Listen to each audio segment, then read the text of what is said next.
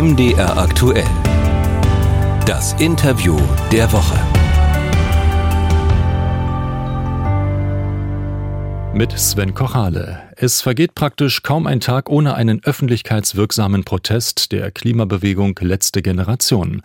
In dieser Woche zum Beispiel hat sie einen Brief in Plakatgröße an das Bundestagsgebäude gekleistert. Mitglieder der letzten Generation kleben sich aber vor allem auf Straßen fest und an Bilderrahmen in Museen oder überschütten Kunstwerke mit Tomatensauce.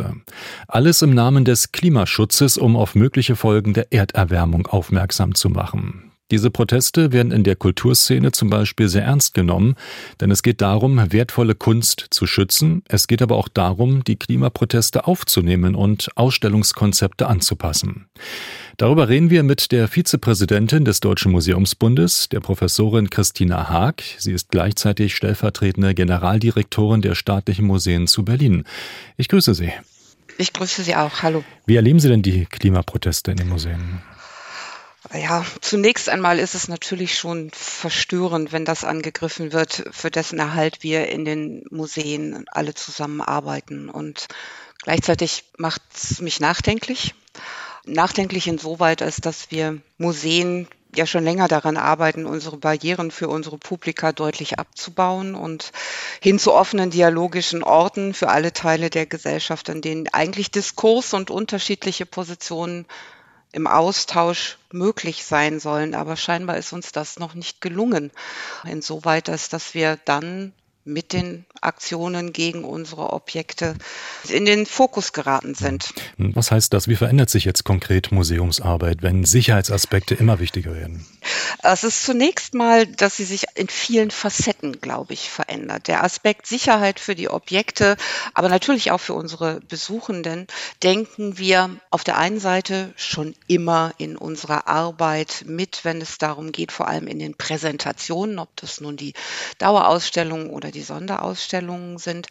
Aber es ist auch gleichzeitig so, dass wir sensibler geworden sind für diese Thematik, vielleicht auch an der einen oder anderen Stelle nervöser geworden sind, weil keine Leitung eines Hauses oder auch ein Restaurator verantwortlich für die Objekte möchte, dass die Objekte Schaden nehmen.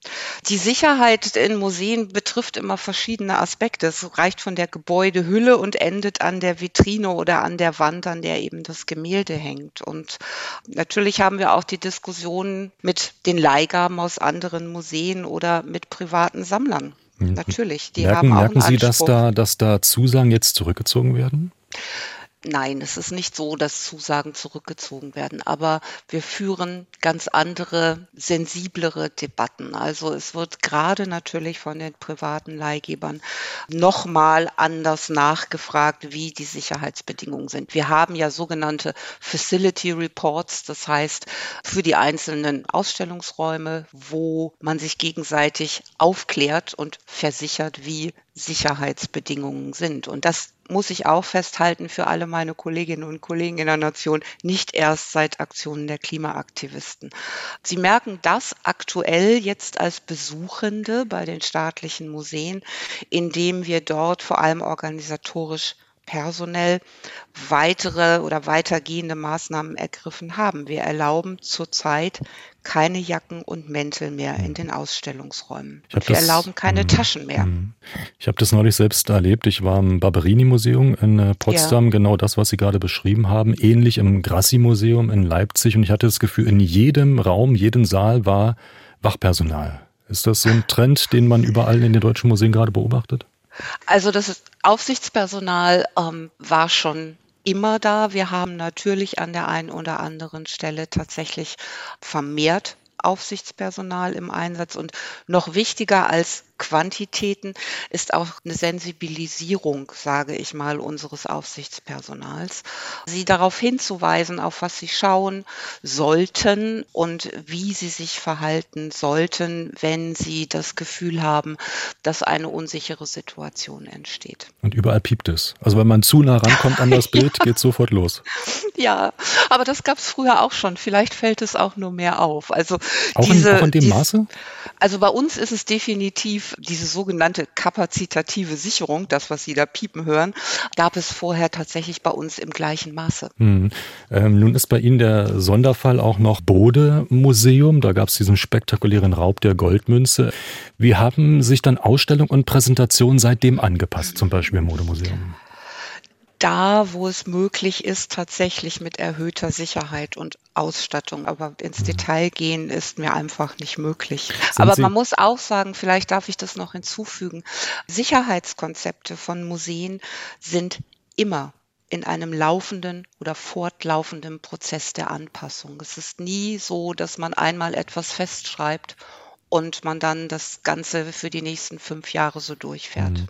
Sind Sie dann ähm, möglicherweise die Inventarliste mal jetzt gesondert durchgegangen, haben geschaut, was noch interessant sein könnte für Diebe? Äh, da brauchen wir gar nicht durch die Inventarliste Alles. gehen. Ja.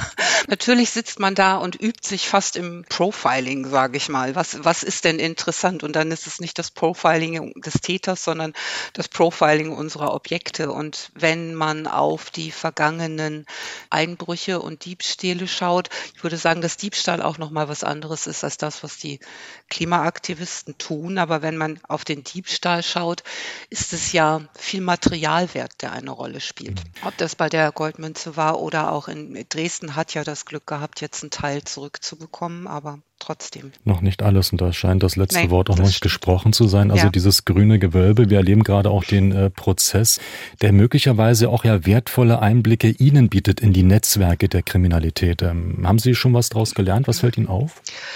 Ich würde sagen, dass wir auch schon, ähm, vielleicht nicht die Netzwerke der Kriminalität, da sind wir als staatliche Museen auch immer im Austausch mit dem Landeskriminalamt, was hier in Berlin ja tatsächlich eine eigene Kunstabteilung hat. Das ist glaube ich, national nicht überall der Fall auf Länderebene. Und wenn wir an bestimmte Baumaßnahmen gehen und sagen, okay, wir sanieren ein Gebäude, wie sind die aktuellen Standards, wie würde man vorgehen? Zum einen natürlich das Landeskriminalamt unser Ansprechpartner, aber auch ganz klar die ganzen ähm, nationalen und internationalen anderen größeren Museen. Da gibt es auch ein Netzwerk der Sicherheitsleute auf musealer Ebene. Was ist das für ein Ansatz? Beschreiben Sie den mal näher mit dem Landeskriminalamt. Das ist ein Diskussionsaustausch. Da geht es um technische Fragen. Wir haben nach dem Einbruch im Bode-Museum, da war es ja vor allem die unglaubliche, vergleichbar auch zu Dresden, unglaubliche Brutalität, mit der die Täter vorgegangen sind, zu sagen, ähm, mit der Spitzhacke war es ja im Prinzip in die Vitrine äh, zu dreschen, zu sagen, okay, wie kann man über Vitrinentechnik eventuell nochmal anders dem entgegentreten? Ein bisschen wie bei Brandschutz haben sie ja auch unterschiedliche Kategorien, wie man da eventuell besser, vor allem materielle Werte bei Objekten, die verwertbar sind, wie kann man die besser schützen? Eine Nofretete ist schwerlich wiederverwertbar, sage ich mal. Der ja. Erkennungswert ist auch ziemlich groß ja, in diesem Fall. Genau. Das Interview der Woche hören Sie hier bei MDR aktuell mit der Vizepräsidentin des Deutschen Museumsbundes, mit Christina Haag. Reicht es jetzt, mehr Wachpersonal hinzustellen oder muss das jetzt auch besonders psychologisch geschultes Personal sein, das ja fast schon eine Detektivausbildung hat, um potenzielle Übeltäter möglichst frühzeitig zu erkennen? Ich würde es mal so ausdrücken, diese Sensibilisierung und Schulung unseres Aufsichtspersonal, das haben wir schon, auch vor den Angriffen seitens der Klimaaktivisten. Und es ist auch absolut notwendig. Zum Beispiel bei dem Vorfall, den wir hier in der Gemäldegalerie in Berlin hatten im August vergangenen Jahres, waren es tatsächlich die Aufsichtskräfte beziehungsweise deren Aufmerksamkeit, die die Tat zwar nicht verhindern konnten, dafür läuft es auch meistens viel zu schnell, aber sie haben durch ihre hohe Aufmerksamkeit und sich Dinge zu merken, der Polizei tatsächlich ermöglicht, die Mittäter, die noch in der Gemäldegalerie waren, tatsächlich aufzugreifen. Glauben Sie, dass ähm, jetzt auch Abstriche nötig sein werden bei Ausstellungen, bei Präsentationen, weil Gelder einfach in die Sicherheit umgelenkt werden müssen? Ich kann erstmal nur für die staatlichen Museen sprechen. Aktuell vermeiden wir das tatsächlich noch und versuchen vielmehr kontinuierlich, zum Beispiel im technischen Bereich, nachzurüsten und zu aktualisieren. Das hat natürlich immer was mit Prioritätensetzungen in einem Gesamthaushalt für die Museen zu tun. Aber wir versuchen das tatsächlich noch zu vermeiden und es eher auch in größeren Tranchen einzuflechten und abzuarbeiten ohne dass die anderen Bereiche, die publikumswirksam sind, tatsächlich hm. auch Abstriche erfahren müssen. Merken Sie aber, dass der Aspekt Sicherheit immer kräftiger ähm, reinschwappt in die Diskussionen, wenn Sie Ausstellungen vorbereiten? Ja, natürlich. Das ist ganz klar. Da braucht man sich auch nichts vormachen. Also hier bei uns natürlich seit dem Diebstahl der Münze im Bode-Museum ist das natürlich ein großes Thema. Und zwar von beiden Seiten. Also nicht nur, dass es von außen Leihgeber, ob das nun Museen oder private Sammler sind, dass es an uns herangetragen wird, sondern auch, weil wir natürlich in der Verantwortung, ob für unsere Objekte oder die, die man uns leiht, natürlich auch stehen. Ganz klar. Ein ganz entscheidender Punkt ähm, ist die Versicherung. Sind die Versicherungssummen, die jetzt auch aufgerufen werden, möglicherweise um Kunst und ähm, Kultur zu sichern. Könnte das dazu führen, dass ähm, solche Ausstellungen vielleicht irgendwann auch gar nicht mehr finanzierbar sind, weil sie einfach keinen Versicherer mehr finden? Ich hoffe nicht. Sagen wir es mal so. Also ich würde erstmal davon ausgehen, dass man, wenn unsere Sicherheitsmaßnahmen, die wir an den Gebäuden in den Räumen Vitrine, Objekt etc. vornehmen, dass sie nach bestmöglichem Standard und natürlich Technik entwickelt sich auch immer weiter, aber nach bestmöglichem Standard sind, dass dann die Versicherer tatsächlich auch dem entsprechen können und nicht exorbitante Preise dafür aufrufen. Aber am langen Ende im Moment können wir das natürlich nicht gänzlich ausschließen. Die Versicherer gucken schon genau, also berühmte, wertvolle Bilder müssen hinter Glas jetzt. Ist das äh, ein Standard, der jetzt kommen wird überall? Ähm, ja, wobei dieser Standard auch nicht ganz neu ist. Kapitale Werke, Gemälde zum Beispiel, sind vielfach bereits hinter Glas, obwohl sie da natürlich auch an Grenzen kommen. Stellen Sie sich vor, Sie leihen einen oder verleihen, je nachdem, einen Rubens, der eben größer ist als 70 Zentimeter mal Meter, sondern wie in München ja durch die Klimaaktivisten der Rubens. Das ist ja ein riesig großes Bild von 3,50 Meter mal, ich weiß es nicht. Dafür müssen Sie eine Glasscheibe erstmal haben, die auch wiederum den Ansprüchen genügt. Das Bild wird irre schwer dadurch. Es ist eh schon groß mit Rahmen. Und dann müssen wir uns miteinander die, die dann die Verantwortung für die Sicherheit der Objekte tragen, Maßnahmen überlegen, wie es auch ohne Glas gehen kann. Darf ich mal so ein bisschen zugespitzt fragen, würden Sie sich freuen, in Berlin zum Beispiel die Mona Lisa ausstellen zu dürfen in diesen Tagen? Immer. Also falls das darauf abziehen sollte, haben Sie Respekt davor, ein solches Objekt ähm, in Ihr Haus zu holen, weil es ja, ist es so gemeint? Ja, und ja. Sie würden Gefahr laufen, dass dieses Objekt möglicherweise nicht mehr in dem Zustand zurückkommt. Genau wie es dorthin Also das ist. meinte ich mit diesem Respekt. Und nein, ich glaube, Angst ist immer ein schlechter Ratgeber. Und ähm, ich würde dann eher damit umgehen und sagen, liebe Kollegen aus dem Louvre oder welches Objekt auch immer aus dieser Welt, was können wir miteinander zusammen, was sind eure Ansprüche an die Sicherheit und wie können wir die erfüllen? Hm. Angriffe auf die Kunst, auch das hat es vorher immer wieder gegeben, sind nicht neu, haben jetzt aber möglicherweise tatsächlich eine neue Dimension erfahren im Zusammenhang mit diesen Klimaprotesten. Wie viel Verständnis haben Sie bei allen Sorgen, die damit schwingen, ähm, für diese Art des Protestes? Ich habe kein Verständnis für die Art des Protestes. Ich verstehe das Anliegen.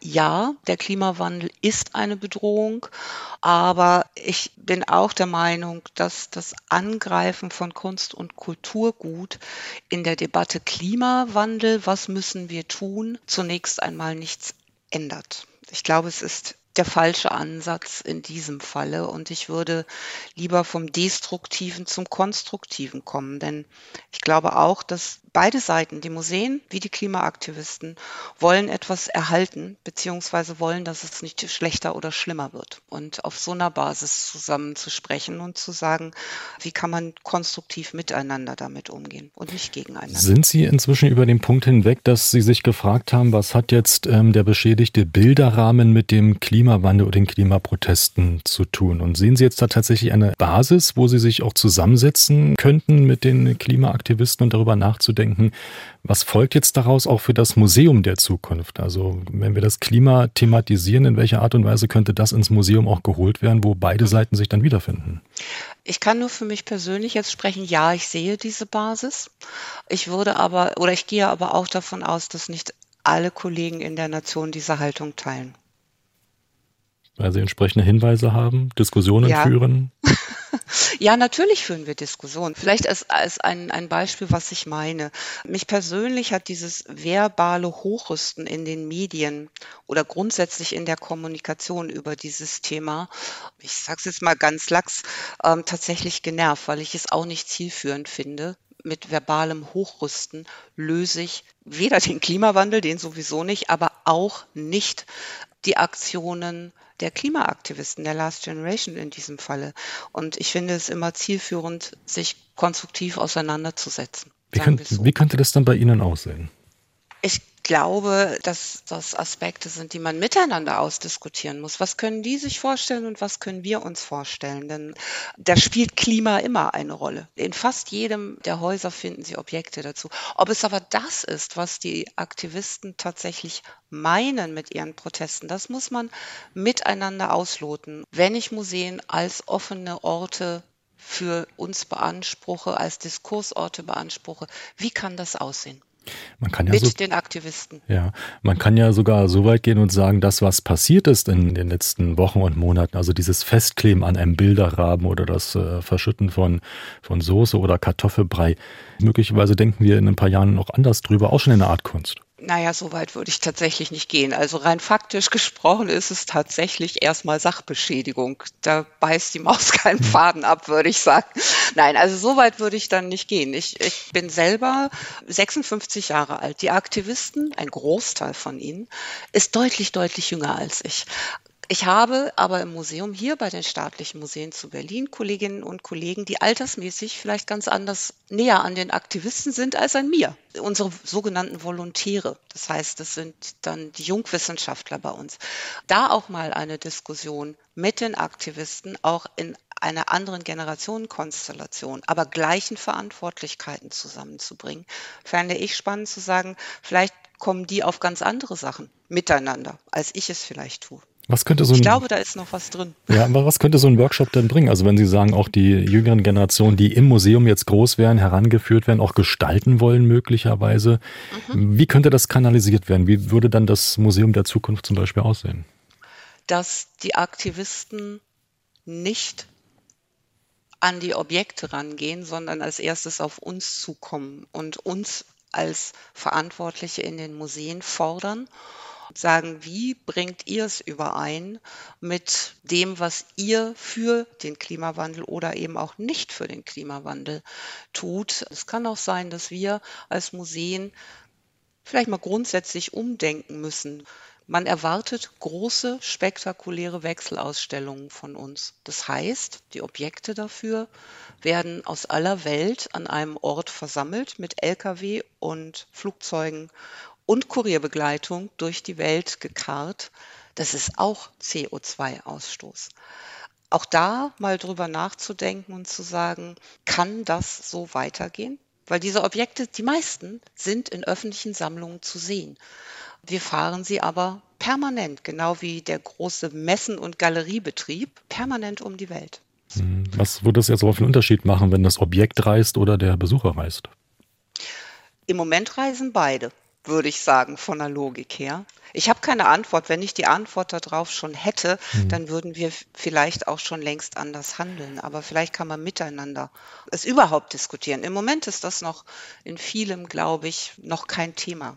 Fühlen Sie aber jetzt in der Museumslandschaft ähm, auch Anstöße, die es eben vor zwei, drei Jahren so noch nicht gegeben hat, über die ganze Energieversorgung, Klimaentwicklung ja. viel mehr nachzudenken? Ja, absolut. Ich würde in manchem sogar sagen, noch nicht breit und tief genug. Aber es ist da. Wir sind spät dran, das muss man einfach sagen, weil Debatten zum Beispiel über die Frage, welche Raumkonditionen wollen wir für unsere Objekte. Das heißt, das grundsätzliche Klima in den Museumsräumen oder Depots mit Feuchte und Temperatur, je strikter die sie fahren, wir nennen das in unserem Sprech immer, sie fahren Strich, also es darf keine Abweichungen geben, prozentual, desto einen höheren technischen und am Ende CO2-Aufwand haben sie. Bei jeder Abweichung birgt das Risiko, dass das Kunstwerk beschädigt wird? Nein, ja, das kommt drauf an.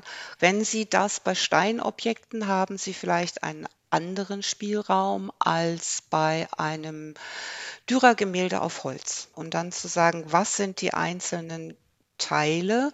Ist es die Temperatur? ist es die Feuchte, spielen beide zusammen und da müssen dann die Fachleute ran. Das sind die Restauratoren, das sind die Konservatoren und das sind dann als Gegenpart die Klimatechniker. Und zu sagen, wie kann es gehen? Muss denn alles nach wie vor gehen oder sind wir auch so weit zu sagen, dann kann das eben nicht mehr so gezeigt werden oder nicht in dem Maße oder es verschwindet so ganz im Depot? Die Depots müssen ja gleiche Konditionen bieten. Also nur weil es dem Publikum nicht gezeigt wird, wird das Depot ja ein gleiches Klima bieten müssen dann. Ich glaube, wenn wir uns nicht bewegen, werden wir dahin kommen, dass wir uns große, konditionierte Museen mit strichgefahrenen Klimakonditionen überhaupt nicht mehr werden leisten können und moralisch nicht verantworten. Beides. Haben Sie da vielleicht in der Vergangenheit auch ähm, zu wenig erklärt, was in Museen passiert, also gerade unter Klimaaspekten? Weil Sie es nicht erklären mussten und äh, jetzt kam die letzte Generation und plötzlich sehen Sie sich in der Situation? Das ist eine interessante Frage. Ja, ich glaube, wenn Sie es so zugespitzt formulieren, würde ich sagen, in der breiten Öffentlichkeit ja.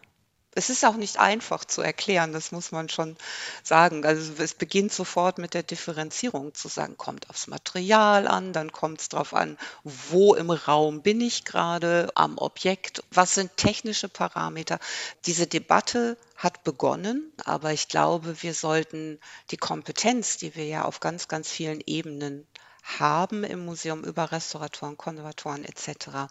nochmal anders nutzen. Aber ich würde es punktuell machen. Also Sie sollen bitte immer noch ins Museum kommen und sagen, ich will etwas wissen über eine Kultur oder über eine Epoche. Ich möchte einfach nur tolle Objekte anschauen und, und, und das soll bitte alles noch möglich sein, ohne dass wir uns ständig selber erklären müssen. Ich danke herzlich für das Gespräch. Dankeschön der Vizepräsidentin des Deutschen Museumsbundes, Christina Hack. Ich danke Ihnen.